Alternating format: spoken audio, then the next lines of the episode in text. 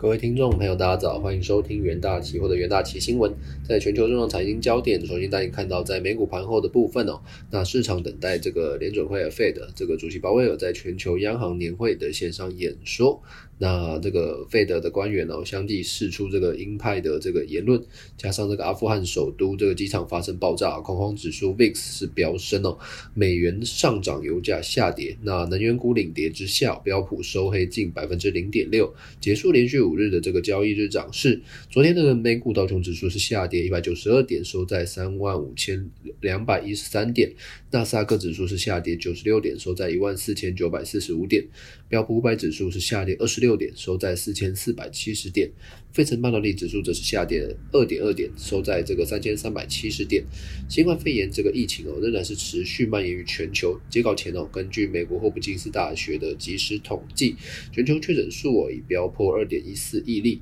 死亡数是突破四百四十七万例。美国累计确诊数超过三千八百三十三三十万例，累计死亡数超过六十三点二万。印度累计确诊数超过三千两百五十五万例，巴西累计确诊两千零六十四万例。第一则国际新闻的部分，呃，日本汽车龙头这个丰田汽车哦，他们宣布。这个二零二三年起哦，将在这个美国这个肯塔基州的这个工厂生产燃料电池车，生产大型商用卡车用呃使用的这个燃料电池模组，这些大型卡车哦使用这个氢燃。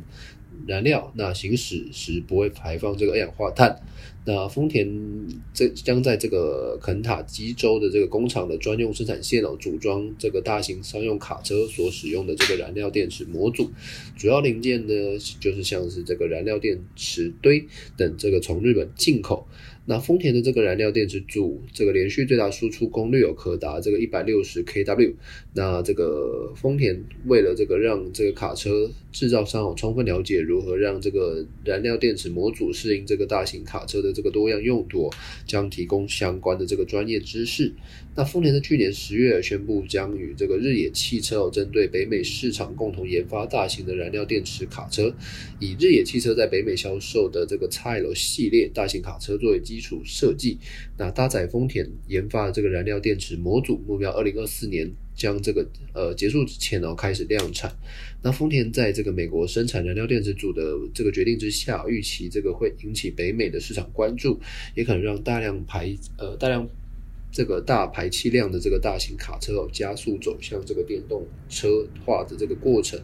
那第二个国际新闻关注到这个，根据这个研究机构 GFK 哦在。这个昨天公布的这个最新调查数据显示，由于通膨这个压力加具有呃确诊病例数的持续攀升，德国九月份呢消费者信心指数是连续第二个月来做一个下滑。那德国九月的消费者信心指数是降至负一点二，低于八月份的修正后的是负零点四，也低于市场的预期啊负零点七的部分。那德国八月的这经济预期指数则是由高点的五十八点四哦，连续第二个月下跌至四十点八，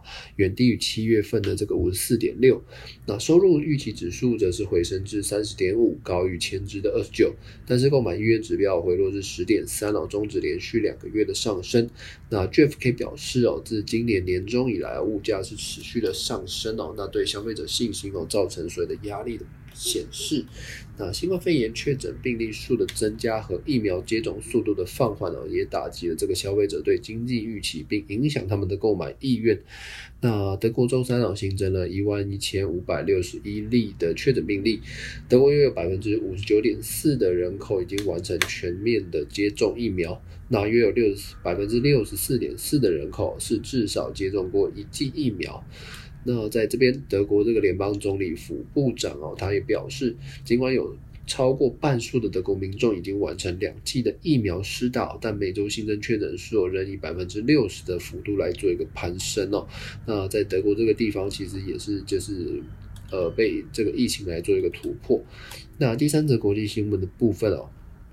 关注到南韩央行哦，周四是决议升息一码，成为第一个脱离超低利率的亚洲主要经济体。那反映这个宽松的政策已经使得需求过热，市场如今哦聚焦在南韩接下来会不会再进一步的收紧政策，以及其他国家央行哦是否来做一个这个疫情期间的实施的货币政策。那南韩央行。大韩央行的货币政策委员会有召开今年的第六场的这个所谓的决策会议，最终如分析师所料，那把基准的这个七日付买回利率哦，从百分之零点五调高至百分之呃百分之零点七五的部分。最新的这个措施要显示，南韩央行是把政把政策的焦点啊从支撑经济转向控制家庭债务和这个资产泡沫。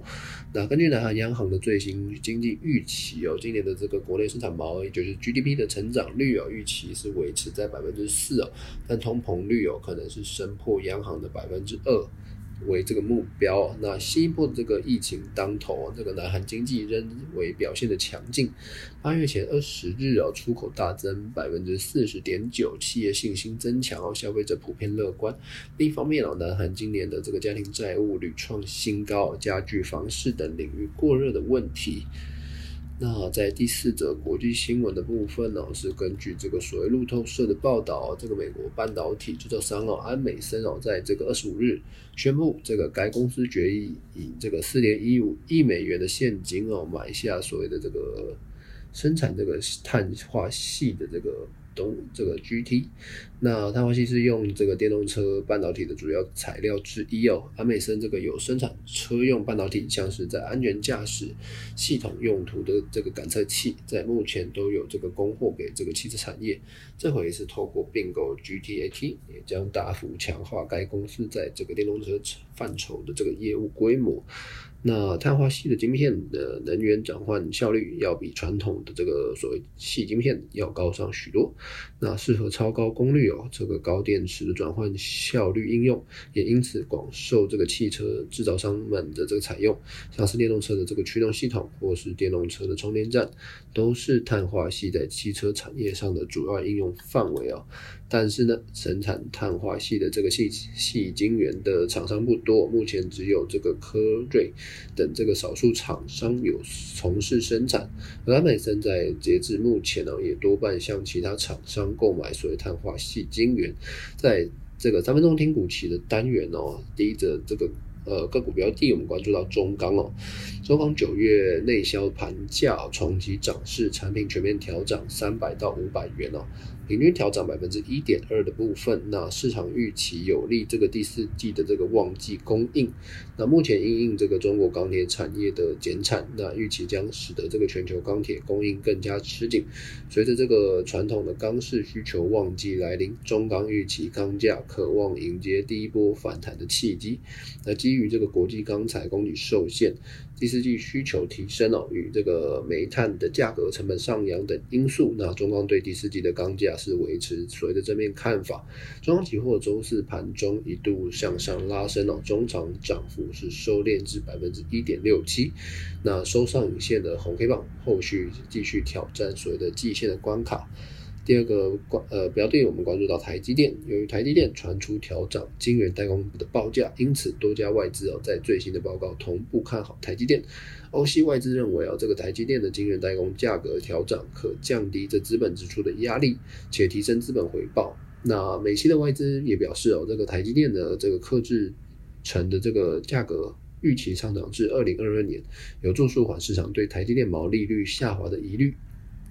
日系外资也是表示，台积电调高呃这个的所谓代工价格之后呢，可降低重复订单的情况，有利于营运的发展。台积电后续是调涨的价格之后，将有助于这个维持毛利率。那期价四周是